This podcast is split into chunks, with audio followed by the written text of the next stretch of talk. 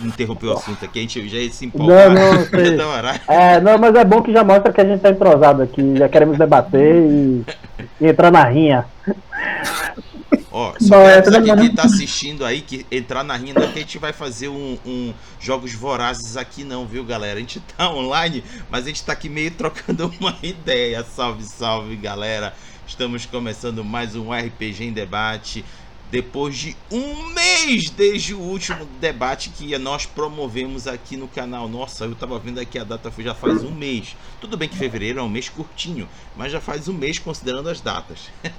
Bom, é então, estamos retornando às atividades com pessoas maravilhosas aqui compondo o grupo que irá debater sobre os vários assuntos. E como vocês estão vendo aqui na telinha, o tema de hoje é o sistema D20 no RPG. Nossa, eu fui levantar essa temática num outro grupo, já deu uma discussão generalizada. Eita, segura, segura, segura para segunda-feira do dia 14, que aí aqui a gente faz um bate-papo um pouco mais tranquilo, um pouco mais de compartilhamento de experiências e opiniões. Ninguém aqui é o dono da verdade, a gente só vai compartilhar nossas impressões. Cabe também eh, uma opinião adversa, colocando argumentos bacanas. Sempre todo mundo cresce, mesmo que você não saia concordando, mas fica aquela sementinha de reflexão que já vale a pena para um debate saudável. Bom, é, vamos às apresentações antes de eu explicar o porquê que eu trouxe esse título, esse tema para discussões de hoje. E a primeira pessoa que irei apresentar é a Gessele Damasceno. É residente em Belém, estado do Pará. É advogada criminalista, membro da Clínica de Direitos Humanos, CADU. É pesquisadora na área de direito internacional e direitos humanos, assim como na proteção de dados e direito cibernético. Ela gosta de desenhar nas horas vagas. Quanto ao RPG, joga há 10 anos, é integrante do grupo Icamiabas RPG. GSL, diga oi pra galera. Já faz mais de 10 anos que eu jogo há 10 anos. oi, gente. Tudo bem? É, voltei, né? Tô aqui de volta, vocês que lutem. Boa. O próximo se chama. Ego, agora tu vai me ajudar. Matheus Ganzor. É, tá bom assim, não precisa, não precisa embolar muito não. Deixa assim que tá bom. tá. Mais de 20 anos jogando RPG, na maior parte do tempo D&D, mas já jogou GURPS, Mago Ascensão, Lobisomem Apocalipse, Vampiro a Máscara, Starfinder, Pathfinder e outros jogos. Atualmente se dedica a Lenin Dragons, ao podcast e ao hack para a quinta edição, o modo Carrasco. Matheus, diga oi aí pra galera. Olá pessoal, eu sou o Matheus, eu sou um dos membros da Lane Dragons, um dos fundadores da Lane Dragons. E nesse tempo de pandemia a gente decidiu né, que para além de jogar apenas nas nossas mesas, a gente precisa conversar com a comunidade e ousamos também produzir. E é mais ou menos isso. Fora do universo do RPG, né, é, eu sou psicoterapeuta, sou psicólogo de formação atuo na área há 10 anos e não posso dizer que faz 10 anos que eu atuo na área há 10 anos, mas tem 10 anos que estou aí atuando e é isso, né? É, entrando dentro e fora, entrando na, na, na mente e viajando na maionese da vida das pessoas e das nossas fantasias. Boa. E para fechar, Heavy é metade do estúdio Heavy em Salsa o qual se propõe a, cri a criar obras de entre entretenimento saudável através dos RPGs, livros, HQs e lives. Além disso, ele é escritor, roteirista e streamer. Heavy, diga oi aí pra galera. Olá, olá galerinha do chat, olá meus companheiros aqui nessa mesa nova que a gente vai fazer hoje. Como o Rodrigo muito bem abrilhantou, eu sou o Heavy, escritor roteirista e produtor de RPG Nacional. E bora dali, bora dar ali conversar e é um prazer estar com vocês por aqui hoje. Show! Olha, eu quero antes de mais nada agradecer ao Runs Van que nos agraciou com uma inscrição Prime. Muito obrigado, valeuzão mesmo. E ele já veio logo dizendo que a ficha da GSL é maior que o TCC dele. Caraca! Olha aí, GSL. Olha, é a Ruth. ah, é a Ruth? É a Ruth. Ego, desculpa, Ruth. Beleza, vamos lá. Uh, galera, por que, que eu escolhi esse tema? A culpa, logo de cara, já digo que é do Heavy. Domingo passado. Domingo passado ele participou. Domingo passado não, já tem uma semana, há mais de sete dias atrás. ele participou com a gente do Giro da Semana RPG e o Alvorada RPG, segunda edição, que é o que ele está colocando no Catarse para a campanha de financiamento coletivo, é, usa o sistema D20. E aí eu fiquei reflexivo. Caraca, tem muito jogo com utilizando o sistema D20. Houve uma época, inclusive na década de 90, que era praticamente o sistema que dominava, porque tudo reproduzia o sistema D20 com algum outro cenário é, que foi graças ao OpenGL, que é aquela licença livre de uso do sistema D20 que a terceira edição ofertava para a comunidade. Mas aí veio a quarta edição, quebrou todo mundo, se lascou porque investiram no, no sistema D20 e aí abriu espaço para uma galera vir com oportunidades alternativas. No entanto, com a vinda do quinta edição, abriu-se de novo a oportunidade de se voltar a trabalhar com, quinta é, com o sistema D20 a exemplo do Brancalônia, que saiu pela Retropunk, que se vale das mecânicas da quinta edição para viabilizar o jogo. E aí, o, o, vendo o Heavy com Alvorada, já vendo outros jogos também sendo desenvolvidos, eu fiquei com vontade de debater sobre é, essa presença do D20 nos jogos que estão sendo desenvolvidos. Claro que a gente não vai ficar aqui só elogiando, a gente também vai fazer algumas ponderações, mas o legal é a gente fazer uma reflexão dessa presença tão forte do sistema D20 nos jogos de RPG. Depois dessa enrolação geral que eu fiz só para explicar para vocês porque que eu trouxe esse tema, deixa eu explicar aqui para vocês. A gente faz três rodadas é, em torno de uma pergunta norteadora Cada um dos presentes aqui irá responder essas perguntas. Vocês aí do chat podem fazer comentários, podem mandar perguntas que eu jogo aqui no meio e a gente começa os jogos vorazes. Mentira, a gente, a gente vai debater sobre, sobre o assunto. Então, meus queridos, é, deixa eu também fazer um acolhimento que eu sempre faço e eu acabei de esquecer. Vocês que estão chegando agora, boa noite. Para aqueles que forem ver depois na plataforma vermelhinha, seja bem-vindo. Bom dia, boa tarde, boa noite, boa madrugada. Vai sentando aí no chão, na cadeira, no sofá, na poltrona, na parede, no teto, na parede, no teto, o que for, tá valendo, tá confortável, tá ótimo. Então vamos começar aqui o nosso debate pela primeira pergunta norteadora, que é: qual é a sua relação com o sistema D20 em suas aventuras de RPG? E para começar, eu convido a Gessele. Eita, começa comigo. então, olha, o sistema D20 foi o segundo que eu conheci. Eu não comecei com D20, comecei com Storyteller, né? O famoso dadinho, 10 lados. Porém, é... então eu conheci o RPG de uma forma bem diferente, né? Que normalmente as pessoas começam com D&D e eu fiz uma sessão de Vampiro e na outra eu já fui para D&D da 3.5. E é assim, olha, para quem começa com 3.5 é muito difícil, não é um sistema fácil. Eu não achei fácil, eu achei muito detalhe, muitas continhas. E aí, assim, se eu fosse falar para a série do passado começar por alguma coisa, não começaria dessa forma. Escolheria um sistema um pouquinho mais simples que esse. Então, eu pessoalmente não acho um sistema muito fácil. Hoje, com a quinta edição, eu já acho ele mais acessível, porque está simplificado né, algumas regras e tudo mais.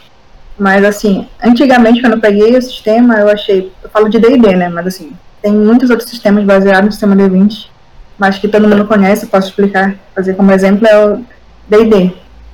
Então, eu achei, assim, bem complicado, mas, assim, como todo mundo, basicamente, é, é muito difícil tu ver um RPGista que não conheça DD, ou pelo menos não tenha jogado nesse sistema, acaba que tu é, internaliza que é um sistema muito fácil e tu tem como fazer qualquer cenário dentro dele, mas na verdade é porque é o mais famoso. Então, como ele é mais famoso, tu tem muito mais material para conseguir aprender ou apresentar para novos jogadores do que outro sistema. Então, acaba que consome muita coisa dentro do sistema D20 e é muito fácil conseguir, é, por exemplo, criar um cenário, criar eu já joguei muita coisa dentro de D&D que não tem nada a ver com Forgotten Realms, por exemplo, tem a ver com o cenário em si. Mas eu utilizei o sistema completo de D&D, interdição. Só excluí algumas coisas que não faziam sentido para o cenário, mas assim, em questão de game design, eu utilizo completamente a quinta edição. Então, eu pessoalmente não acho que seja um sistema fácil, mas é mais fácil de encontrar conteúdo. Então, meu contato com ele por exemplo, sempre que eu vou narrar para novos jogadores, eu escolho D20, que é engraçado, né? Então, porque eu consigo achar muito mais material, eu consigo explicar, porque eu já tenho é, conhecimento sobre o sistema. Mas eu não acho simples. É a minha opinião. Perfeito. Matheus, por favor. Olá, boa noite, pessoal, novamente. Então, é, minha história também começa com o D20, né? No final dos anos 90, início dos anos 2000, é, ainda no AD&D, é o primeiro contato visual que eu tenho com, com o RPG de um modo geral, né, e logo em seguida, é, um colega de sala de aula, né, ele ganha o livro da terceira edição, né, que tinha recém saído ali, não sei se é 2000, 2001, mais ou menos, mas tinha saído, né, a edição brasileira, a famosa edição brasileira da DV.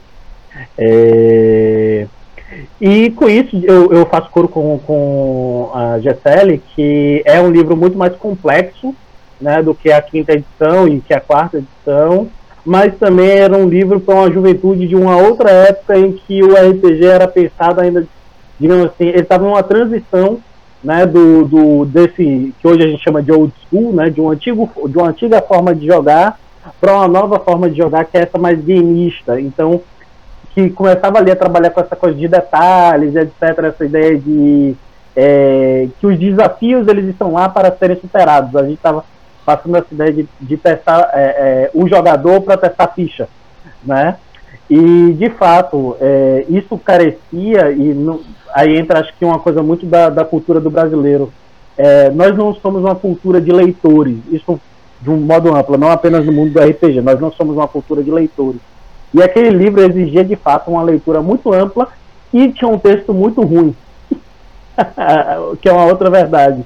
A estrutura daquele texto era muito ruim e mal traduzida, porque as pessoas simplesmente não eram profissionais no, no sentido de conhecimento, não eram pessoas que tinham relação com o RPG, que estavam fazendo traduções. Então era um texto horroroso né, é, é, é, de ser lido. E com isso, né, assim, mas eu particularmente, eu, eu, eu amo a 3.5 principalmente, foi, eu joguei muitos anos a, a, a edição 3.5, nós fizemos uma campanha que iniciou-se em, é, é, não, primeiro começou em, em Ravenloft, que é meu cenário, né, é, do coração até a quinta edição destruída, dessa forma, é, pelo menos a minha imagem nostálgica, né, vocês podem gostar, fiquem à vontade, não, não, não tô impondo nada não. E depois a gente partiu para o Forgotten Realms, onde a gente fez uma campanha de seis anos, em que a gente iniciou no 3.5, migramos para Pathfinder e retornamos para ela na quinta edição. Né? Então foi um giro, digamos assim, dentro dessa, dessa campanha até que a gente finalizou ela, né? É, e aí iniciamos outra em quinta edição, etc. A gente pula a quarta edição porque é, nós né, somos filhos, do, dos, filhos dos cálculos, esses cálculos que a Jesseli colocou. A gente gostava de ficar ali calculando e tal, ficar é, quase como advogado mesmo, buscando aquelas brechas nas regras, nas quais a gente fazia aquele combo meio louco né? Então, assim, ia, ia, defender junto ao narrador, narradora, o que, que a gente ia fazer e por que a gente podia fazer isso. Então, é, é, e hoje, eu, inclusive, hoje eu detesto isso. que é outra contradição, né? E chego agora nesse período de pandemia, é, desencantado com a quinta edição cada vez mais, isso fez eu, eu perceber e construir o modo carrasco, porque eu passei a entender que os jovens de 14 anos não são jovens de 14 anos da época que eu iniciei, e o que eles buscam em um jogo de RPG é diferente do que eu busco hoje com 34. Né? Então, a partir disso, eu cada vez mais me aproximo dos jogos OSR D20, né? E outros sistemas mais, é, e também construo o modo carrasco, que é uma fórmula, digamos assim, de é, acho que o pessoal é, é que fez um review recentemente chamou de O5R. Né? Então ficou mais ou menos isso. É, então é mais ou menos essa minha re atual relação com, com o D20 em desencanto. Boa. Heavy, por favor. É, eu acho que talvez o meu seja mais diferente daqui. É, porque assim, eu comecei a jogar RPG na moda caceta, então não tinha sistema. Mas uma coisa que aconteceu na vida é que, tipo, eu não sei se já foi de vocês assim, mas uma convenção social que sempre existiu é: se o dado tem mais de seis lados, é coisa de RPG. Então, tipo, isso é muito o, o que acontecia, sabe? É, de, de, antigamente em si. Tu vê um dado estranho, é RPG. Então. então tinha muito esse arquétipo na época que eu era mais novo. Então, o meu primeiro contato com RPG foi com o D20, a moda caceta, que era basicamente. É, é até algo que eu transportei um pouco pro meu jogo, porque era muito simples. A gente realmente não tinha esse panorama também. Eu concordo com o Matheus em gênero, número e grau, porque. Assim, é, é, eu, eu posso destilar um pouquinho depois do meu ódio sobre D&D, mas, assim, eu, eu também acho que é um livro caro, travado, e que ele não... Desculpa, gente, mas é, é, é que ele não faz bem o que ele se propõe. E ele não tem uma proposta que casa com o que ele com o que é o jogo. Mas então eu não não tive isso no meu início. E é engraçado porque depois eu fui conhecendo jogos que não usam D20. Então é, é, muito engraçado isso, porque tipo, quando foi para ler, eu li esses, esses sistemas, mas eu tive muito mais contato com o PPDA, ou com o PBTA, com a galera do Vampiro e coisa desse tipo assim. Então não era só o, o D20, o D20 foi muito nesse início para mim. Então ele é marcante, ele. Eu, eu concordo um pouquinho com a, com a do, do quesito dele passar por um game design, entre um, um pouquinho ultrapassado hoje em dia, mas eu não diria. É, eu não diria ultrapassado, eu diria que o pessoal não sabe usar ele direito. Porque ele tem uma gama tão grande dentro dele mas talvez isso gere coisas assim para debater, mas assim, não tem por que você jogar um D20 se tudo no teu jogo vai estar tipo, ah, para você acertar você precisa de 30, você precisa de 40, sabe qual é? então, Olá, você conhece Tormenta? É. Então, tipo, é, existe uma clara ruptura, especialmente hoje em dia, que a gente já tem tantas outras experiências, e tem experiência com D6, tem experiência com 2 a 6, tem experiência com D10, e a gente tem uma, uma clara discrepância entre a necessidade do uso do D20 com o design de jogo que o use de forma correta, sabe? É, é, eu acho que é esse o maior problema com ele, porque é, para mim ele ainda tem um pouquinho dessa característica de eu olho é, o D20, eu, eu penso em RPG. Tanto que é muito marcante, né? Todo mundo faz uma ilustração de tipo, o 20 é aquele crítico que todo mundo quer, bolsa, caneco, treco, tudo, porta. Né? Então tem, tem essa micha, assim. Eu não desgosto, mas eu, eu, vejo o quão complicado é ele, assim. Especialmente por preço, né? Também. Isso é, é em panoramas a mais que, que se podem ter ali dentro. Matheus? É, só queria acrescentar que acho que com essa coisa da, do, do D20, é, a sensação que, que me passa né, sobre o que o Heavy está falando é que o D20 ele tem mais ou menos a mesma coisa que uma buchada de cena tem para uma pessoa que joga dominó. Que é aquela coisa que você joga, você tira 20 e você espreme na mão e aponta na cara da pessoa, bate na mesa, levanta, né, aquela coisa, faz aquele escarcel. Eu, eu penso que a associação que, que fica é muito emocional com, com é. o que o jogo em si ele proporciona. Então o D20 ele conseguiu criar essa, essa, essa ideia, essa imagética ao longo do período de, de, de construção né, do RPG. É por isso talvez essa associação tão Eu afetiva. Que, que, é muita questão da popularidade, né? Então ele acabou deixando uma marca tão grande que virou simbólico. Então tu, tu pode nem jogar, por exemplo, meu jogo favorito não é D&D, meu jogo favorito é Change the Dream, que é Storyteller. Então, assim.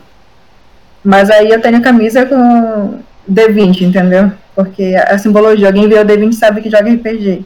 Então é mais o simbólico do que. E acho que a gente discutia mais a questão da, da marca que esse sistema deixou do que exatamente assim se é bom ou não, porque eu acho muito complicado. Eu já falei para vocês que eu uso porque eu conheço muito, então eu consigo explicar direito para alguém que está começando. Mas, por exemplo, tem outra coisa, olha, a Ruth falou, acho que foi ela, da 3DIT, que é outro sistema que você pode usar e consegue simplificar, né? Eu acho que depende muito do enfoque. Eu, hoje em dia, dou muita ênfase para narrativa.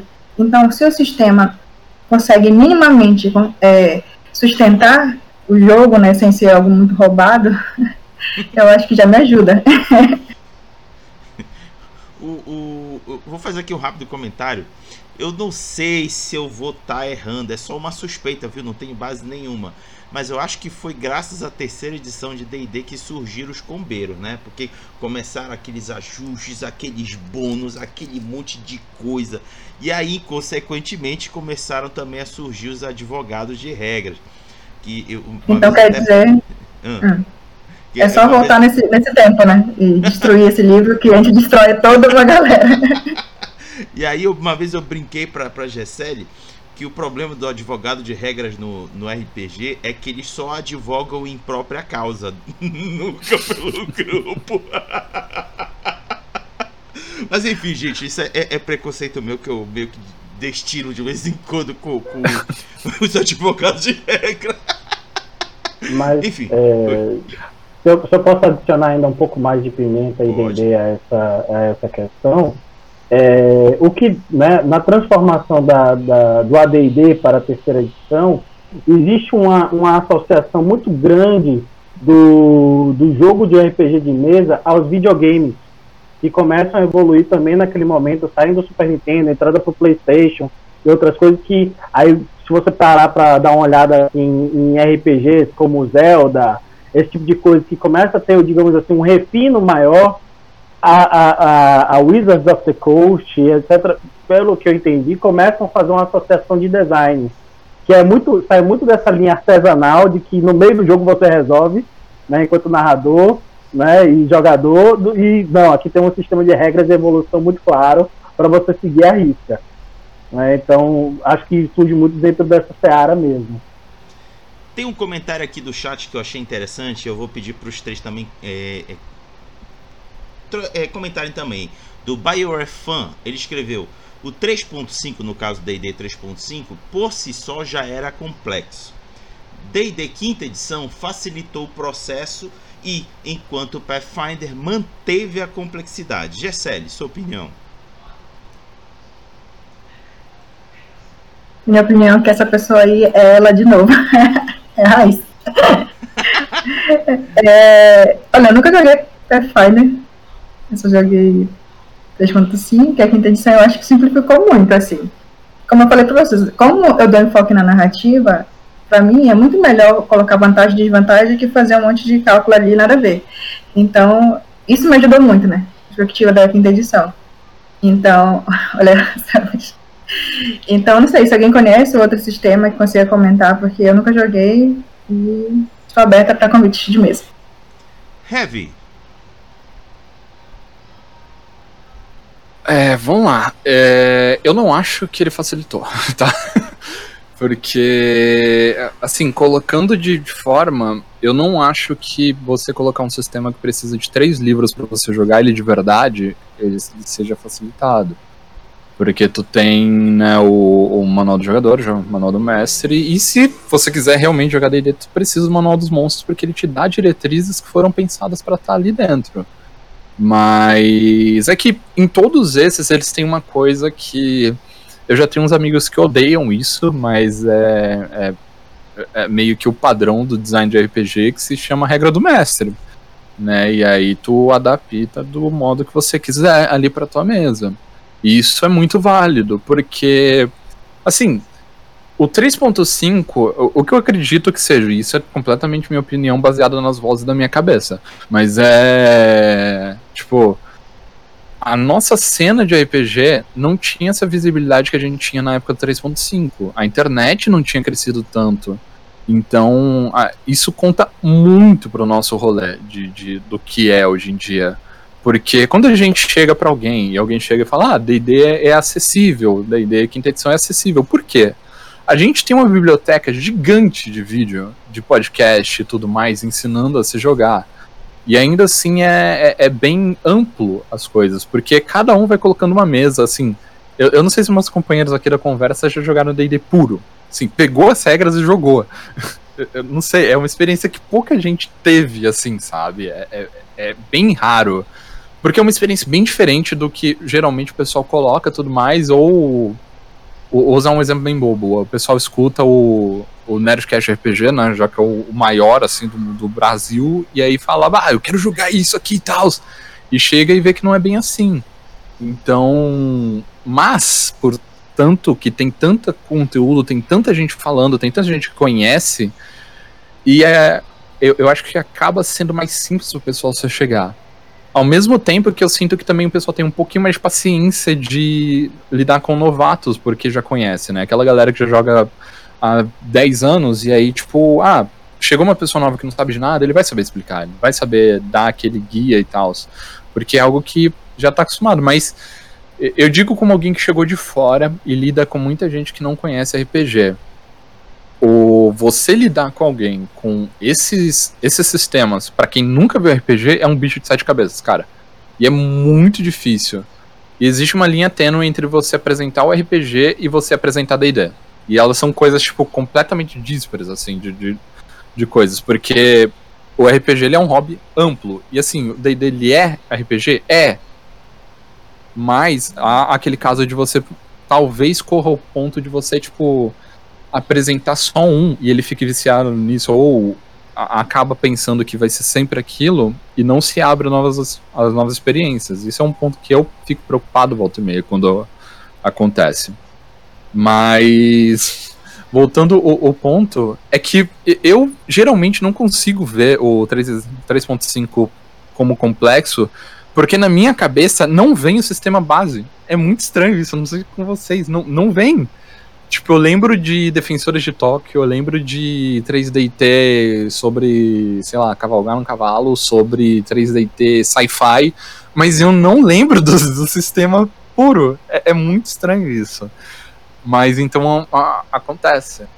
Mas é, eu acho que os dois eles não têm essa essa acessibilidade. Eu concordo que o Pathfinder abraçou o modo de você ser complicado, porque até o jogo eletrônico do Pathfinder é complicado. Então é, é, é, é um, um que você tem que, sei lá, fazer um doutorado para entender a, ali. Mas. Eu não sei, são, são sistemas que eles usam, mas eu volto na minha fala. Eles ainda assim, dentro das próprias regras de mundo, se eles usassem um D10, não faria a menor diferença. Se eles usassem um D6, não faria a menor diferença. Mas tem todos esses panoramas ali dentro. Olha só, eu tava vendo, eu fui ler, né? Por que D20? Fui voltar lá pra não saber pra que era. E eu descobri que é porque, não deve, né? todo mundo já sabe disso, mas eu descobri hoje. Que é porque existe 5% né, de cada lado cair. E é mais fácil tu controlar. Por exemplo, o D6 não tem como dividir certinho a probabilidade de cada lado cair, não é redondo, né? Como ele diz. Uhum. E aí eu vi isso, essa curiosidade, gente. Tchau. Pode prosseguir, Heavy. Não, é, é, basicamente isso só. É, o meu único, o último ponto era só, Rodrigo, eu acho que não surgiu no D&D, tá? Advogado de regra. Eu acho que surgiu no Rule Master. Porque aquele camalhaço, se você não decorasse, tu não conseguia jogar. Boa, boa, boa. Legal essa informação. Agora tem uma pergunta para ti, Heavy, meio que por curiosidade. Tu decora, tu, tu tem na tua mente é, defensores de Tóquio, não sei o que mais, não sei o que mais. Tu tem por acaso na cabeça a mecânica de cavar do GURPS? não. Eu nem sabia que tinha uma mecânica de cavar. Eu não sabia. Eu nem sabia. Agora estou Essa mecânica é um clássico. Caraca. Não, isso me lembra. Cara, é, é porque assim, Holy Master pra mim virou o meu. O, sempre quando eu quero usar alguma coisa, porque era muito engraçado, porque tu tinha uma tabela literalmente pra você usar o teu braço pra mover a espada, aí como seria o dano da tua espada, como seria ela encontrar uma superfície, se ia sangrar ou não, e como seria esse sangramento, se tem, sei lá, tétano ou não. Então, quando ele abre essas mecânicas muito específicas, eu sempre fico tipo não creio, sério. Boa. Matheus, por favor. Áudio desligado. Áudio. Claro, né? O, o gênio tem que falar com o microfone fechado. É, sim, só para me resituar, é, a ligação entre a 3.5 e o Pathfinder o Pathfinder e a quinta edição. Ele diz que a quinta edição se simplificou, aí o Pathfinder manteve a alma da, da, da, do complexo. Sim, sim. sim então, é, faz sentido para mim, pelo menos eu sinto algum sentido no que ele está dizendo, porque é a seguinte questão, aí eu vou para o que é o SRD, né, o chassi da, das edições. A quinta edição, ela propõe uma série de pressupostos para que você chegue aonde você quer chegar. Né? Então, isso é uma coisa que é da, da, da quinta edição, não, perdão, a terceira edição, a 3.5 consequência. Então, você, por exemplo, ah, eu quero ser uma classe de prestígio é, dançarino das sombras, se não me engano, tem essa classe de prestígio. Aí você tinha que pegar um calhamaço de, de talentos que você nunca iria usar e que você nunca gostaria de pegar, mas você pega aquele talento para pegar um, outro talento lá na frente para que finalmente no sétimo nível você consiga chegar onde você quer. Né? Ou pelo menos começar a chegar onde você quer. Porque você provavelmente só vai chegar lá pelo 15 16 nível.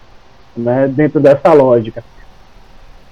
O Pathfinder, ele manteve isso porque ele veio para bater testa com, eh, pelo menos assim, o primeiro Pathfinder, né? com a quarta edição.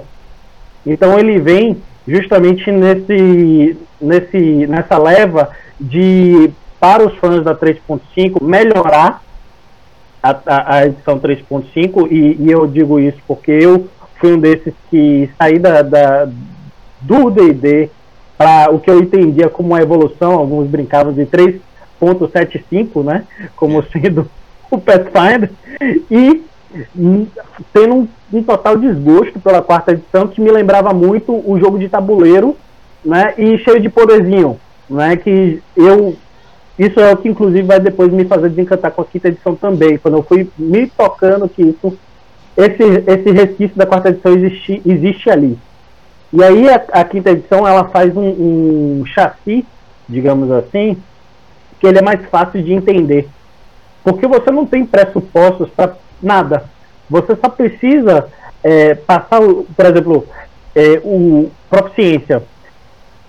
Para todas as classes diferentes existiam bônus bases de ataques diferentes. Né? Na quinta edição, todas as classes têm a mesma proficiência. Não interessa se você é mago, se você é feiticeiro, se você é bruxo, se você é guerreiro ou bárbaro. Não interessa. Né? Então, isso é uma, só isso já é uma coisa que simplifica. Você tem ali uma base geral para todo mundo. Você tem as bases gerais de quando basicamente todas as raças ganham é, é, talento, etc. E você não tem, por exemplo, um, um pré-requisito para cada talento. Então você pode pegar qual você quiser. Né? A, na hora que for, propício ali no primeiro, ou no quarto, ou no, no oitavo nível, você sabe que você pode escolher pegar um talento ou subir atributo em dois. E ainda tem isso você sobe os atributos em dois. Na 3.5 e no Pathfinder você subia de um em um. Então você tinha que fazer um malabarismo né, para conseguir chegar onde você queria mais ainda. Não é sei não, você só soma dois. Pronto, tá certo. Você vai ter o dobro de força, você vai ter o número. Se você mentalizar isso, você vai ter sempre um número par, e aí você vai ter sempre um, um modificador a mais. Então, esses atalhos, eles foram muito bem desenhados no chassi da quinta edição, né? E isso tornou o jogo, digamos assim, mais intuitivo. Se você pega, você, por isso que ele é até fácil de ensinar.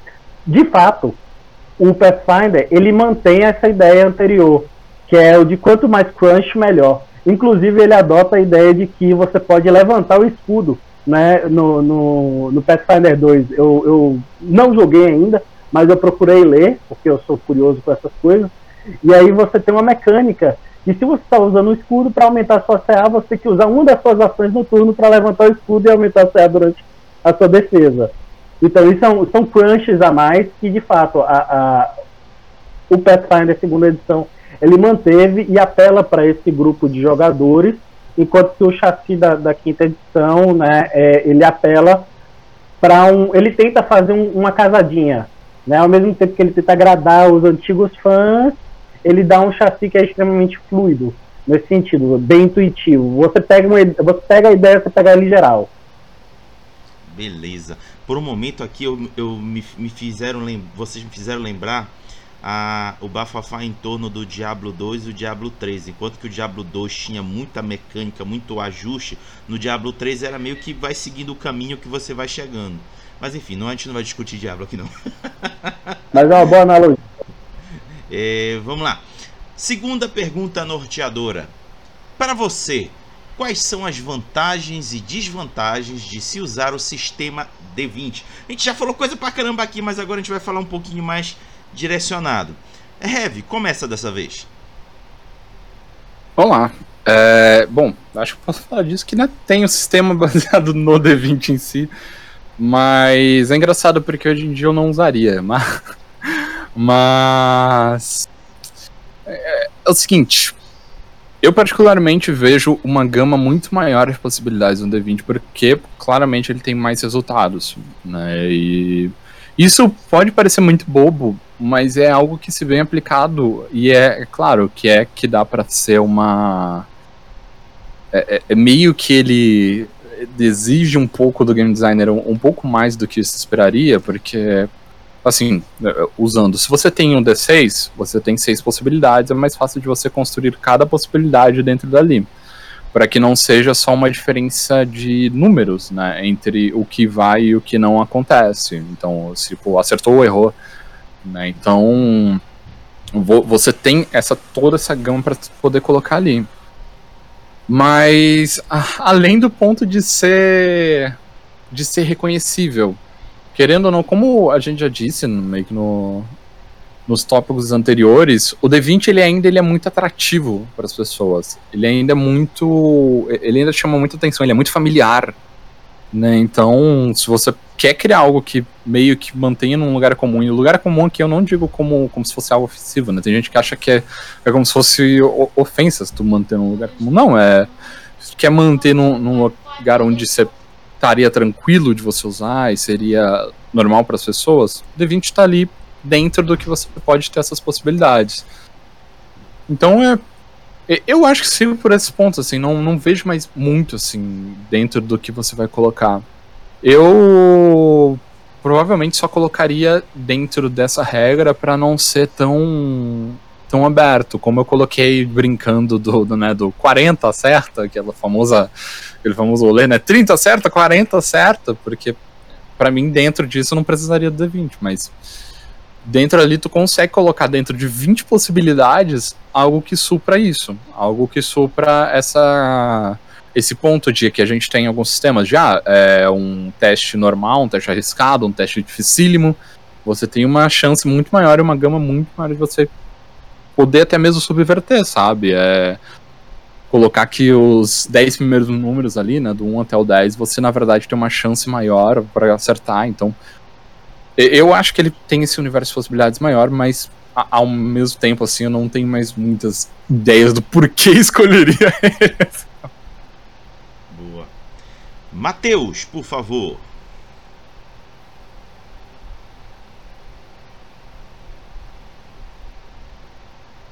Tá pegando alguma coisa. Matheus? Tá sem áudio.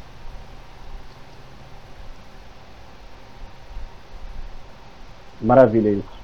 É, não, eu tava aqui falando no mudo para mim, para as paredes, que é, quando, quando passou isso sobre o D20, pra gente só não falar apenas de D&D, eu, eu peguei algumas coisinhas que eu tenho aqui na estante, por exemplo, o Space Dragon, né, que, uhum. é, que é, é e, e, não é um, um, jogo medieval, né, muito pelo contrário, é, é foguetes e homens lagartos tiveram.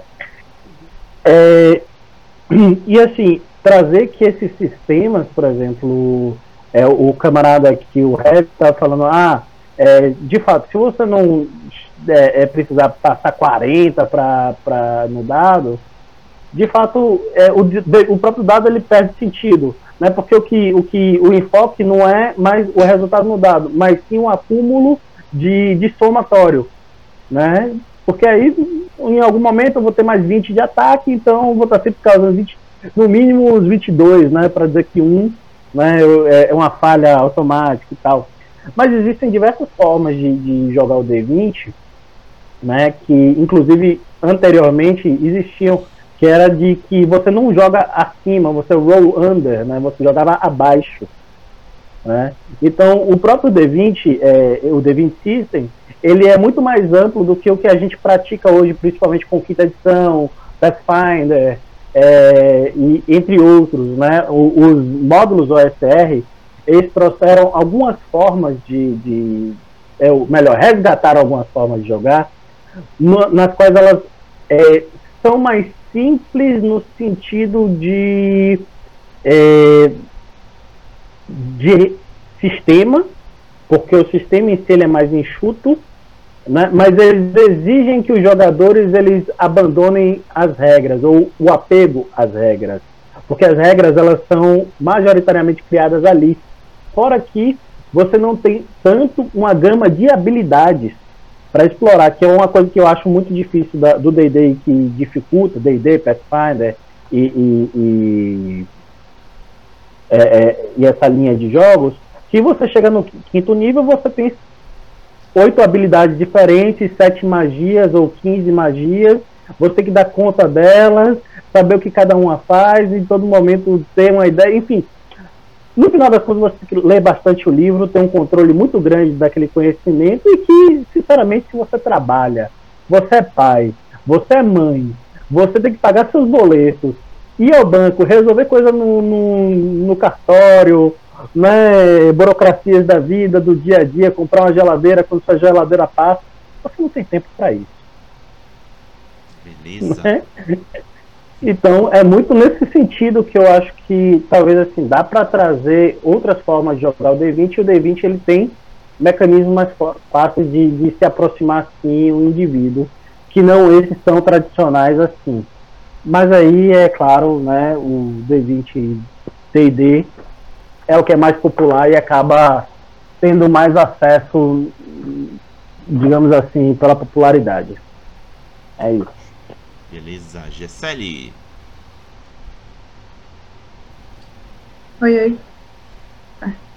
É, eu gostei também do que o Harry falou em relação às possibilidades dentro é, de, por exemplo, não só de acerto como erro, possibilidade de teste, de ser um teste difícil, não necessariamente tu, tem, tu vai acertar ou errar, tu tem possibilidades dentro do acerto e do erro que existe na vida real, né? Se aproximar. Então, assim, nem sempre é sim ou não, né? A resposta. Eu acho que o D20 ajuda nisso. E aí, outra coisa que eu acho que seria positivo, que é positivo é porque tem muito material. É muito fácil pegar um link no YouTube, passar para alguém e falar, olha, tem um milhão de, de material por aí que tu consegue assimilar melhor o sistema do que qualquer outro. Por exemplo, quando eu comecei a jogar Changeling, eu achei poucas mesas e o Storyteller, apesar de assim, a gente vê como algo muito fácil de explicar. É, eu não sei se o Raga acha que é fácil, mas acho que é um pouquinho mais fácil de explicar. Mas, por exemplo, Change tem um game design horrível, sabe? Eu pego para ler algumas regras e falo, pelo amor de Deus, gente, por favor, não dá. E aquela questão de regras de ouro vira a, a regra principal. Porque se tu não entende, tu não vai explicar pro resto, entendeu? Então, assim, eu acho que a parte legal do D20 é porque tem muita gente explicando e tu consegue encontrar resolução para um problema dentro de fórum, dentro do YouTube, dentro de outras plataformas que não consegue para sistemas mais incomuns. E agora a questão de. É, eu acho que existe outro sistema que pode usar, por exemplo, para é, cenário medieval, que normalmente se usa, né? Uma coisa curiosa também falar nisso é que o primeiro sistema que usou D20 sem CDD foi no cenário de Star Wars. Eu descobri isso pesquisando, então não necessariamente foi em algo dentro de medieval. Mas hoje a gente vê muito isso, né? Medieval. Existe 3D eu acho 3D muito legal, assim, para te usar. Como eu falo, depende muito da, da maneira como teus jogadores gostam de jogar e como tu, como mestre, gosta de fazer tua narrativa. Então, se tu é um mestre em que é, a questão de é, não sei, tu usa as regras para fazer a tua narrativa ser fluida. De que as regras é o ponto principal da tua narrativa, acho que vai mudar muito. Que tu vai escolher. Então, o D&D, como tu, tu tem muita, muito material, talvez tu consiga colocar muita coisa dentro das regras. A parte negativa, olha, eu acho que é muito detalhe para não precisa de tanta coisa, sabe? Não precisa de tanta coisa para te faz, explicar uma ação ou conseguir executar alguma coisa. Por exemplo, dentro de 3.5 que eu achava horrível, não sei quem gosta, tem, por exemplo, se tu não tivesse pontinho em natação, tu não conseguiria, mesmo se tu tivesse atletismo, entendeu? Então dava pouca liberdade pro teu jogador. Ah, droga, e agora? Vou ter que colocar natação esse pontinho aqui. Entendeu? Então, quando tu começa a especificar muito o que tu tem que fazer dentro do sistema, ele se torna o personagem principal do RPG. O sistema é mais importante que o cenário e que a narrativa. Então eu acho isso muito ruim. Eu vou aproveitar um gancho da Gisele, que era algo que eu estava com vontade de comentar agora. Ela falou da questão do, de terem adaptado Star Wars para o sistema D20. É, quando o sistema D20 surgiu viabilizando o Dungeons and Dragons, era aquele, aquele cenário de deserto, não tinha mais nada, era o, qualquer coisa estava valendo. É, ou seja, ele foi pioneiro, o sistema pioneiro que viabilizou o jogo de RPG nos primórdios como a gente conheceu. Claro que vieram em função das experiências de se jogar com o sistema D20, outras ideias foram surgindo, outros sistemas foram também surgindo, e aí foi se aumentando o leque de opções de base sistemática para viabilizar uma proposta de jogo ou de cenário. Só que o, uso excessivo do sistema D20 foi também aplicado para outros cenários que não tinham nada a ver com propostas similares aos jogos que Dungeons and Dragons tem, pretendia fazer, como o próprio Star Wars. Gente, eu achei tão estranho como eles tentam emular a força no Star Wars que eu ficava assim, pra que, gente? Pra que? Não podia ter feito uma outra coisa, um outro mecânico, outro sistema? E também, eh, em outro momento, eu peguei uma, uma adaptação do, do, do de cenários contemporâneos para o sistema D20. Claro que cenários contemporâneos da época, que ele foi lançado na década de 90, início dos anos 2000. Mas era a ideia de tentar adaptar o sistema D20 para o contemporâneo. Aí vinha arma de fogo, vinha não sei o que mais. Eu, caraca, para que tudo isso? É, é, é, é, tu via que não dava certo, era uma, meio que uma forçação de barra. E aí, eu, o que, que vocês acham? Vocês acham que não é ruim essa insistência de querer usar o D20 para tudo quanto é coisa só porque ele é mais popular ou porque ele é mais confortável para a galera que já o conhece ao invés de ter que conhecer outros sistemas? Heavy. Cara, é... eu digo sim, mas eu vejo que isso é um problema não do, do D20 em si, mas ele é um problema de clubismo no RPG que também tem, sabe? Que é. Tem, tem uma certa porcentagem da galera, assim, meio altas assim, de, de, que se vê pela internet, de que, tipo, ah, eu jogo meu sistema e aí de quem tentar tirar isso de mim, né? Então, é, é, é bem complicado isso, porque se você fecha nisso, você não vai se abrir para outros. Então, é, é, é, muito difícil dizer isso para mim, porque, por exemplo, quando eu vejo. Eu, eu tô dentro, entre aspas, da bolha da RPG indie, né? E, cara, é muito difícil você ver um RPG indie com D20 hoje em dia é, é, é, meio que raro. A galera abraçou o D6, e o D6 também é o, o meu queridinho hoje em dia. É, porque vai indo, né? Hoje em dia é, é, é bem mais aberto se você vai pra galera independente. É D6, é D10. É, tem um colega meu que fez um RPG pouco tempo atrás que você usa com as cartas do tarô como se fossem os seus dados, sabe? Então é bem, é bem mais aberto, mas a gente tem esse quesito de. A, às vezes, talvez um pouco de falta de maturidade de algumas pessoas, de tipo, ah, não posso me abrir para outro jogo, vai que eu paro de jogar, sabe? É, é um pouco de medo. Ah, vai que. É, eu já tô com a minha mesa aqui que joga esse sistema de 20 já faz anos, por que, que a gente vai mudar? A galera não vai querer mudar e tal. Né? Então, eu, eu, eu, diria que não é meio que um problema do, do dado ali em si, porque lá, as pessoas usam o que, que elas querem. Mas é, é, é mais por apego a um sistema ou essa imagem assim do que por, por esquisito, sabe? Perfeito. Antes de passar para o Matheus, teve aqui um argumento bem contundente no chat, em que ele diz o seguinte: é, cadê, cadê, cadê, cadê? Tô passando. É do Diogo, Diogo Fusco, ele disse: É mó bonito ver o D20 rolando. Esse é o motivo. boa, boa. Matheus, Eu segue. também acho. É, eu acho que esse argumento do, do é muito bonito ver o D20 rolando é aquele do, da bucha de cena que eu tava dizendo lá atrás, que, pô, que É bonita. é muito bonito, tal, não sei o que, acho que é, é, tem essa comoção mesmo. Mas, é, então, sobre o cenário e o D20, né? É é interessante falar assim, que o, o, o D20 ele surge muito dentro da ficção pulp também. Né? O Gary Gygax ele era fã dessa literatura, né? que surge ali nos anos 30 tal, com, com o, o Lovecraft, com, com H.P. Love, é, é, o, o Edward Howard, né? que é do Conan, e, e por aí vai. E ali tinha muito do, do Pulp. E na história do, do, do próprio Dungeons and Dragons, tem o Spelljammer, que é um- uma visão de, de jogo em que misturam a ópera espacial com o medieval, com as loucuras assim, né?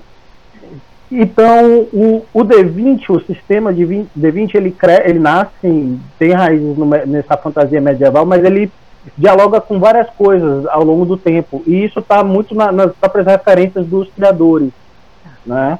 E assim, minha experiência com o cenário, é, nunca joguei um cenário, digamos assim, atual do D20, eu acho que minha impressão é que seria um- uma sensação estranha, mas quando eu joguei Starfinder e agora lendo é, o, o, o Space Dragon, eu tenho uma sensação, assim, a minha experiência com Starfinder é muito bacana, eu acho muito interessante você dar tiro de laser, com, tem uns aliens ali com, com anteninha de barata, né, que fala e que solta magia, e, enfim. Eu acho que tem como funcionar, mas às vezes eu acho também que há uma forçação de barra. Né? Então depende, eu acho que é muito, é, digamos assim, de cenário para cenário. Né? Não, não dá para fechar cada um e dizer assim, ah, esse aqui, o D20 não presta para isso. Né? Mas causa estranhamento, claro. Justamente, né? a gente tem a experiência muitas vezes muito fechada naquilo ali, e quando a gente vai vendo outras coisas meio que vai ficando estranho. Mas eu vejo com bons olhos, eu acho interessante ter outras, é, outras possibilidades do D20, até mesmo porque isso pode transformar o próprio sistema, criar outras variáveis para o sistema que não apenas os que a gente está tão habituado. Então eu vou por essa linha. Beleza. Gessele. Minha pergunta é clássica. Qual é a pergunta mesmo? Não, eu, eu falei da questão do uso do sistema D20 para viabilizar cenários que poderiam talvez utilizar outros Pois sistemas é, mais compatíveis. Olha, isso é complicado. Eu, eu concordo com o Matheus, assim. Fica estranho. Olha, olha que olha, meu grupo é um grupo assim que se eu pudesse falar eles são cientistas. Tentaram tentam de tudo, sabe? Laboratório mesmo, encaixar tudo. Então eu já, acho que a gente deve encaixar até Harry Potter, alguma coisa assim dentro de Então, assim, o que dá certo pra gente é jogar dentro de cenários que nasceram para ser D20, né? Mas que, que são cenários próprios, por exemplo. Bora ver um aqui. Esqueci o nome agora. Um que seria futurista. Não é Space Dragon ou Não. Bora. Starfinder? Starfinder? Não. Starfinder. Pessoas no comentário. Eu esqueci. Isso aqui, ele surgiu, é um sistema dentro do próprio D&D é, que surgiu para ser D20. Então, e, é, e causa uma estranheza porque ao mesmo tempo ele é futurista e é medieval. Então, acaba que bate, sabe, assim. Eu, eu acho estranho, eu acho estranho, é um pouco complicado. Então, o que que eu normalmente faço, né? A gente faz Naruto 5 edição. A gente jogou Naruto, tá? Com a quinta edição e o jogo tá falando que não foi tão ruim assim, mais ou menos. Mais ou menos, tenho trauma desse jogo. Mas aí, é, eu normalmente corto. corto coisas que, apesar de existir dentro do sistema, não vai funcionar no cenário. Eu saio passando a faca no que eu sei que não vai dar certo, entendeu? É isso. Eu não vou é, empurrar só porque existe dentro do sistema. Eu tiro. E isso tu faz durante o jogo. Tu vê, nossa, isso aqui ficou muito ruim. Não dá. E se ficar realmente totalmente incompatível, muda de sistema. Porque não dá pra te continuar e ficar completamente desequilibrado só porque tem que usar quinta edição, entendeu? O sistema D20. Olha, a alternativa que a gente achou para Harry Potter foi usar mago. Ficou muito melhor. Tentar D&D. Beleza. Vamos então agora à terceira pergunta norteadora, que é qual a sua opinião sobre a popularização do sistema D20 entre os cenários e jogos com outras temáticas? Dessa vez quem começa é o Matheus.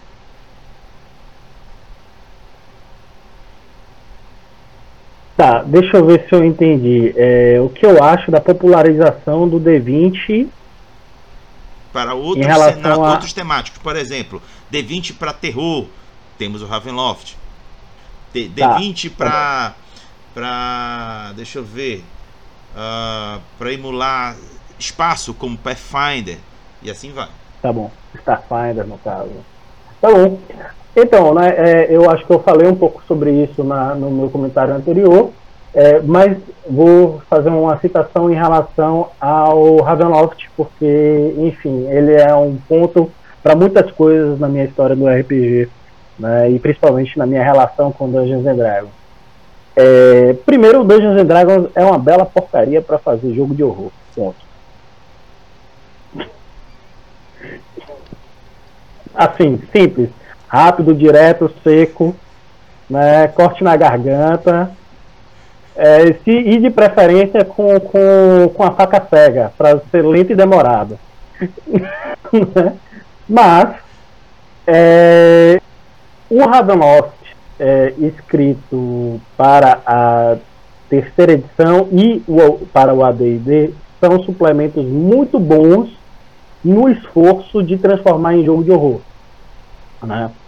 E digo isso porque principalmente os jogos da White Wolf, porque é a galera do Storyteller, né? Eles pegaram a edição na, na, eles pegaram a licença durante a terceira edição e a 3.5 pertencia a eles e eles escreveram então é um material fantástico em termos de cenário e enredo né? e também as regras que eles aplicam são totalmente alienígenas para o D&D padrão então, nesse ponto, torna o jogo um pouco. Ele consegue dar algumas características de horror. Porém, não existem, isso a gente pode usar, por exemplo, o filme, né? Um filme em que as criaturas e os protagonistas são super poderosos, eles deixam de ser de horror.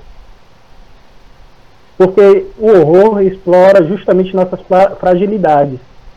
Né? Então, se a gente não tem fragilidade, não tem horror. Ponto final. Né? Então, existe muito essa dinâmica entre a construção né, da, da regra e tal, com, com o que o cenário se propõe. E isso entra em choque.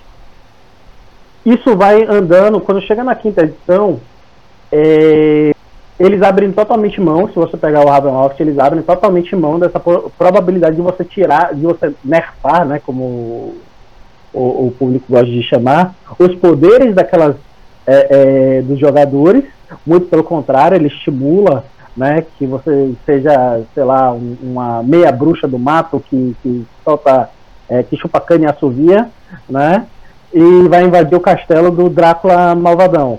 Né, então, tipo, você vai lá bater testa com ele. Já, a proposta já é essa. Então, já sai, acabou o terror, acabou o horror. Né, acabou o horror. Então, é, ele, ele vai nessa temática e isso é muito do, desse dessa problemática da, da, do horror, né, desse tipo de cenário para o Dungeons and Dragons. Né, já existe um conflito inicial, talvez eu não, não joguei muito tempo o AD&D para ter a experiência de fato, mas como eram personagens mais frágeis, eu acho que o medo de morrer era muito maior, então o horror estava muito mais presente, mas da 3.0 é, é em diante até a quinta edição, eu acho bem frágil, né? E com relação a, outros cenários, eu acho que são possíveis e são prováveis de serem jogados e serem divertidos também. Mas é isso. É uma proposta, digamos assim, que precisa ser comprada antes e a gente vem muito influenciado dessas experiências anteriores do D&D medieval. E aí fica mais difícil. Né? É, é que nem jogar Storyteller medieval é, é, como é estado de feitiçaria ou, ou mesmo high fantasy. É, me soa estranho. Uhum. Né? Então acho que o choque deve ser muito nesse sentido também quando se fala de D&D jogando Starfinder. Né, ou jogando D20 e Starfinder, né? Você lá sendo um lagartão no espaço atirando com armas laser. Boa. Gessele, por favor. Eu achei que o nome do cenário é Shadowrun. Hum. Que, assim, dá certo, assim, eu uso como. Não das mesas agora, dá certo eu uso como base. Mas, assim, ele, ele foi criado para o sistema. Então, apesar de ser, tipo, cyberpunk e tudo mais, tu tem os dragões lá que são chefes das empresas, mas tu consegue visualizar o cenário porque tu já imagina como uma suposta evolução do cenário medieval indo para aquela banda, sabe? Então, não é um cenário de cyberpunk que por si só tu usa o sistema, não. Ele nasceu para ser usado no sistema D20, dentro daquele cenário medieval, tecnicamente, e evoluiu. Então, eu acho que dá certo nesse sentido, entendeu? Agora, é, mas agora, não sei, separar um pouquinho do que é, por exemplo, algumas classes ou sistema, por exemplo, o sistema em si ou sistema de classes, sistema de raças, dentro do que é um cenário, por exemplo. É, tu não vai ter a mesma classe que tu tem, a não ser que tu vá só copiar e colar um paladino para um Jedi, entendeu? Então, assim, não é assim. Mas é, tu não vai literalmente copiar uma coisa para outra e vai tentar jogar aquilo porque não dá certo. Né? Então, eu acho estranho, eu acho que existem sistemas simples que conseguem dar conta de outros sistemas. Para mim, tem que ir para a direção da simplicidade, entendeu? Porque quanto mais simples, menos detalhes, é, mais o narrador consegue dar forma para aquele cenário. Já não sei de vocês, assim, assim, para mim é mais assim, advogado ninja da Nintendo. Vou concordar com essa sua afirmação. A simplicidade ajuda o narrador. Ah, o Diogo falando aqui que não é horror, é uma roupagem gótica. Olha, eu já consegui fazer uma mesa um pouquinho de horror dentro de D&D. Mas assim, eu dou até uma dica de um filme chama é, Aniquilação. Você ouviu falar desse filme? Que era na Netflix. Sim, sim, sim. Já, acho que minha esposa assistiu esse filme. Eu, é, assim, eu usei mais ou menos esse, esse tema dentro de D&D e deu um pouquinho de medo. Eu não gosto muito de, de, de mestrar horror porque eu fico com medo. boa, boa. Olha, o, o, eu vou passar essa pro, pro Heavy colocar na fala dele. Estão perguntando aqui, olha, do, do, Diogo, tá perguntando, ok, vamos falar do elefante na sala. Pokémon quinta edição é viável? Eita porra! Heavy, isso foi brincadeira, viu, Heavy? Foi, foi bacana a brincadeira no chat. Mas pode seguir, talvez. Cara, vendo como é que é D&D, eu tenho a mais pura certeza que não deve ser viável. assim, sem pensar duas vezes. O pessoal deve adaptar do modo que é jogável. Agora, viável, não sei. Eu imagino que deve ser um rolê muito doido. Ou então Doctor Who, que anunciaram agora recentemente. Nossa, mas Doctor Who é. Nossa, é muito estranho, porque Doctor Who é completamente interpretativo. É, é muito esquisito isso. Enfim. Mas é. Sobre o D20 para cenários diferentes do, do que a gente já está acostumado no medieval, eu ainda reitero a minha posição de que, pô, é, eu particularmente prefiro mais simples. Eu, hoje em dia, prefiro D6 para qualquer coisa que eu for fazer. Ou que façam e tal. Se eu ver um sistema com D6, eu me sinto em casa. Mas dá, dá. Ok, é, é, sim, rola. Mas eu acho que ele vai ser para um nicho bem mais específico do que seria se fosse em outras outros panoramas. Porque como a gente tem falado, como a Série falou, como o Matheus falou, É, quando você abre a gama para o D20, você está fazendo um, algo muito mais engessado, em algo que vai ter muito mais regras, e algo que você precisa fazer com que faça sentido. A Gessérie colocou muito bem o ponto de, tipo, ah, você vai é, só transportar um, um paladino para um Jedi, isso não vai funcionar, e não vai mesmo, porque são coisas diferentes, você vai chegar na mesa para jogar e vai falar, tipo, tem, tem algo que não encaixa aqui, sabe? Tem, tem algo aqui que não, não, não, não, não tá indo direito. E é completamente esse sentimento que passa quando você só transporta para outra realidade, mesmo uso, tentando usar o mesmo sistema. Mas eu acredito que tem espaço, assim, para você usar o D20 hoje em dia, se você quiser. Mas eu, eu, digamos assim, eu esperaria que ele fizesse mais sentido do que apenas uma escolha estética sabe? Então, se você vai usar um D20, eu espero um livro grande. Eu espero aqueles famosos cabeceira, né, de, de, de trégua, assim, aquele A, A4 ou A3, você vai abrir e vai passar um tempo ali explorando. E assim, eu consigo ver um sistema usando D20 para um sistema sci-fi que você tem que cuidar da nave e ainda assim você tem que ir numa tripulação que tem que lidar com suas viagens espaciais. Consigo mas eu consigo ver também no D6 e ele rodaria muito melhor, ó. Mas é. se a pessoa quer, vai dar. Porque você pode, sei lá, colocar mecânica de, de, de phasers e de, de você lidar ali. Então, dá. Eu, eu só acho que seria muito mais para um arquétipo específico de gente que quer jogar com regras que você limite ali. E eu concordo em, em partes com o que meus amigos disseram que você deixando mais aberto, você ajuda o, o narrador. Mas às vezes o, tem narrador também que gosta de ter as coisas mais, digamos assim, amarradas. Eu tenho colegas que eles são narradores que eles amam quando o livro coloca o que você tem que fazer. Que tipo, ah, o que, que você vai fazer aqui? É, sei lá, é, tu precisa de uma tabela para saber. Ah, vou fazer um encontro aqui, vou ver que, que, qual ponto eles se levam ali. E tá tudo bem, assim, não, não me é estranho porque para mim, eu vejo que o Rob ele é mais plástico do que o que a gente acha, assim, volta e meia. E tem coisas assim, como são muitos dos jogos eletrônicos, são muito RPG eletrônico. Como tem ainda RPGs eletrônicos que você vai de Final Fantasy que você só sobe ali, ganha tua magia, vai, tu tem ainda uh, aberturas a mais onde você vai ter, sei lá, Path of Exile, que tem uma árvore de skill que eu olho e falo, tipo, eu não vou entender isso. Então não é um jogo pra mim. Então, é mais ou menos por esse caminho que eu sigo. Eu acho interessante porque ele tocou no ponto importante. É, nessa época, RPG e videogame vem que vem junto. Então, tu acaba que joga um RPG muito parecido com. que tu tá precisa jogar imaginando uma TV contigo, com tudo programado. Então o RPG ele te dá um suporte para te jogar como se fosse um videogame. Então, por exemplo, eu quero derrubar, quero destruir um navio. Tá, o navio, qual é a armadura desse navio? Qual é a defesa desse navio? É, é, de que material é feito? Que magia passa por ele? Então, tu tem toda é, uma estrutura que tu teria como se estivesse atirando realmente no videogame. Então, se tu não tem essas características do navio ou a estrutura em si, fica para o narrador falar quanto de vida, o que. E, e, talvez essa liberdade nesse sentido seja um pouco difícil, né, para os jogadores, acaba prejudicando. Beleza. Bom, vou agora para a parte um pouco mais divertida, pois agora eu vou fazer uma ponte para a rádio RPG Pará, que é uma brincadeira que eu faço unindo música com RPG eu peço aos convidados para indicar uma canção que tenha a ver com o tema do debate.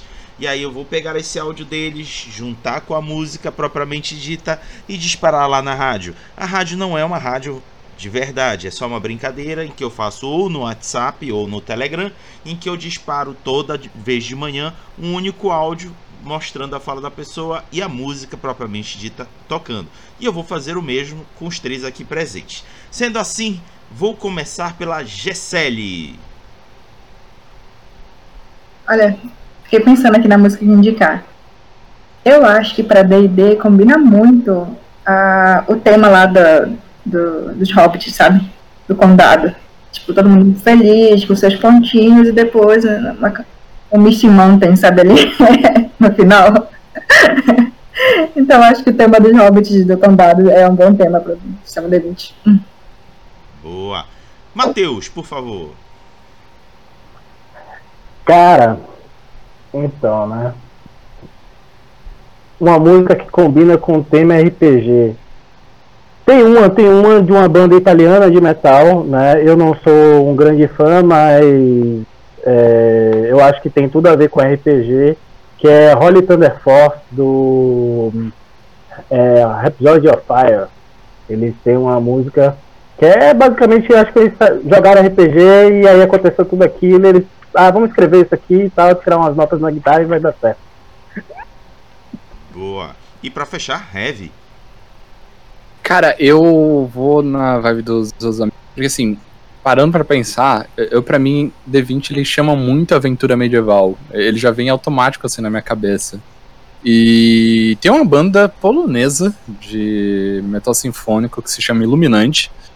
E eles têm uma canção chamada W Drodzy. Eu não faço a mínima ideia de como isso seria em polonês mas ela tem um feeling muito gostoso, assim, de aventura começando, de o pessoal saindo pra, pra ir. Começam os violinos, assim, é uma música completamente confortável. Vocês vão curtir.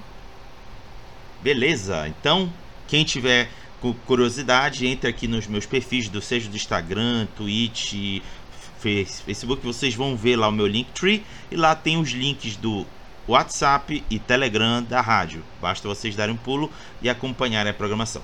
Bom, agora a gente vai seguir para as considerações finais do nosso debate, que é o momento em que os convidados poderão trazer aquele comentário que achou que não dava, mas não se encaixava, não, pelo contrário, agora se encaixa. É sua fala final, aquilo que você gostaria de incrementar dentro de tudo que você já falou aqui também falar dos seus trabalhos, dos seus projetos, fazer aquele seu velho jabá. E para fechar, dizer um até logo para a galera. E para começar, Matheus.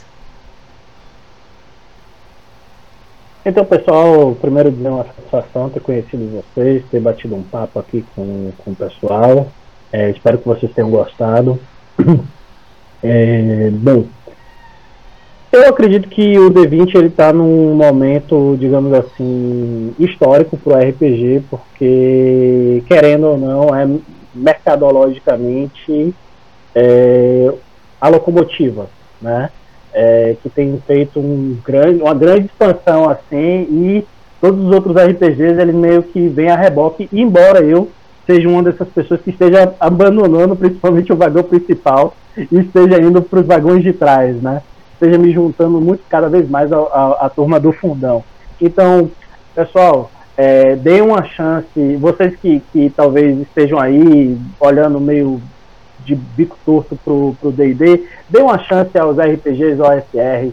Ele, OSR são os Old School Revivals, que são o modo antigo de jogar, são mais artesanais, é, são menos regras e mais viagem criada ali na mesa, então é muito mais uma coisa ali do, do pessoal, do seu grupo, que vai se formando, vai dando um espaço né, maior. É, curtam outros tipos de RPG também periféricos ao D20. Os RPG, tem um RPG de D6, inclusive, que eu recomendo muito para quem gosta, que ainda quer continuar na, na, temática medieval, que é o Forbidden Lands, né, que é da Free Liga, que é maravilhoso. Recomendo muito jogar em Forbidden Lands. É, e né? Para quem ainda gosta do chassi da quinta edição, é, e, mas quer um jogo mais hardcore, mais death metal, né? Quer, quer sair do metal melódico quer ir pro death metal, conheça o modo carrasco. É uma ideia de trazer esse cenário, né? De, de ah, todo mundo tem poderes, todo mundo é forte, eu tenho no quinto nível eu tenho 50 pontos de vida. Não, talvez no quinto nível você tenha 15, né? Jogando pelo modo carrasco. Então, um jogo em que você vai estar tá se sujando na lama, saindo com o dente quebrado, suas espadas vão estar trincadas, mas no final, se vocês sobreviverem, vocês serão aventureiros e não heróis. Então, essa é uma premissa né, que eu modifico e que eu levo para o modo carrasco. Se vocês têm interesse, está em playtest, a Lane Dragons está rolando lá. Né, a gente tem feito um grupo de, de união do pessoal que tem tido interesse, então participe com a gente. E é isso. Beleza, Heavy, sua vez. Vamos lá. Reitero, meu, foi um prazer conversar com vocês, eu gosto muito. E eu as sessões que fazem a, abrir é, nosso visu sobre as coisas, fazem pensar assim, muito, muito obrigado. É, volto a dizer, eu sou o Heavy, sou produtor de RPG nacional, né, produtor da RPG Alvorada, do Anos 20 e do HWF, que eram de luta livre. E atualmente estou com Catarse. Então, eu sei que a gente falou bastante de D20, mas se você quiser conhecer um que você não vai ter o problema do famoso 35 te acerta, ou 30. Mestre, eu somei aqui, deu 62, eu acerto o boss? Não, o CA dele é 90, né? Vocês vão conhecer o Alvorada. O Alvorada ele foi pensado é, para quem nunca jogou RPG ou só jogou eletrônico e queria começar a jogar o de mesa, ou para quem joga RPG, já tá acostumado e não quer ter aquele famoso problema do oh, vamos jogar RPG, vamos duas horas montando a sua ficha. Você tem o Alvorada, que ele é um sistema de alta fantasia medieval, onde você vai lá é, encarnar na, na pele de anões draconianos, elfos é, e ursos, além dos humanos. Ele tem 12 profissões para vocês ir se adentrando. E além do mais, vocês vão ter um bom tempo ali brincando com as perícias, que são a parte de personalização onde vocês vão poder fazer, por exemplo, onde já teve nas mesas um anão paladino com parkour e, e altamente dançarino do break, né? um panda cozinheiro, então são tudo por lá, vocês vão poder é, adentrar nesse mundo maluco. E a gente tá lá em catarse.me barra alvorada 2, esse, essa URL muito difícil. Né? Então é isso. No mais, vocês podem encontrar nossos trabalhos da Heavy Salsa em arroba Heavy Salsa, tanto no Twitter quanto no Instagram. E para mim, em RT de arte bonitinhas e lutas, volta e meia, vocês vão estar tá em arroba Luiz tanto no Instagram quanto no Twitter. Mais uma vez, Rodrigo, muito obrigado pela, pelo convite, por me receber aqui. E também muito obrigado aos parceiros aqui de roda. Foi muito bom, parceiro. Show. Gessele, você fecha. Oxe, é, queria agradecer também pelo convite. Na verdade, eu me convidei, queridos, porque eu sou assim. E aí eu adoro esse, essas discussões, porque eu conheço muita gente. É, e a gente sempre faz contrapontos interessantes, me fazem pensar sobre coisas que para mim já estavam determinadas e repensar. E assim, qual a minha opinião? Se está funcionando para sua mesa e seus jogadores e vocês estão felizes, tudo bem. Olha, o que é o D20 para mim? O D20 é um local que eu conheço tanto que é um local de tranquilidade, não precisa estudar. Ah, bora jogar alguma coisa? Ah, bora jogar Forgotten, 5 edição, acabou. Faz uma aventura ali, acabou. Entendeu?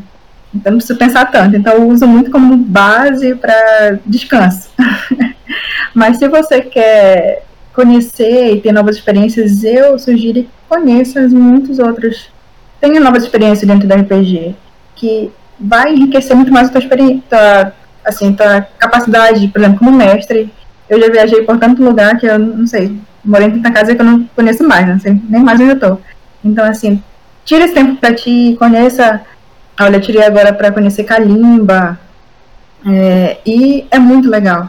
É muito legal de sair da tua zona de conforto. Eu acho que o D20 talvez seja a zona de conforto. Então, saia da zona de conforto e tente essas, esses novos cenários, novos sistemas que talvez tu se surpreenda nesse processo. E eu tô aqui de novo, eu passei dias de férias do, do boteco, daqui da discussão, mas estou de volta. E eu espero que a gente se encontre mais esse ano. Beleza, gente. Obrigada. É isso aí. Chegamos ao final de mais um RPG Debate. Muito obrigado para quem participou aqui no chat, fazendo comentários, deixando algumas perguntas. Também obrigado a Gessele, Matheus e Rev por reservaram algumas horinhas de suas vidas numa segunda-feira à noite. Para vocês estarem aqui significa que vocês amam o RPG. É, é a maior prova de amor ao RPG estar numa segunda-feira à noite. É mais de 10 horas falando sobre RPG. Maravilhoso, muito obrigado. Então, peço para que vocês, junto comigo, deem um até logo para a galera. Falou, pessoal. Até a próxima. Tchau, gente. É. Tchau, tchau.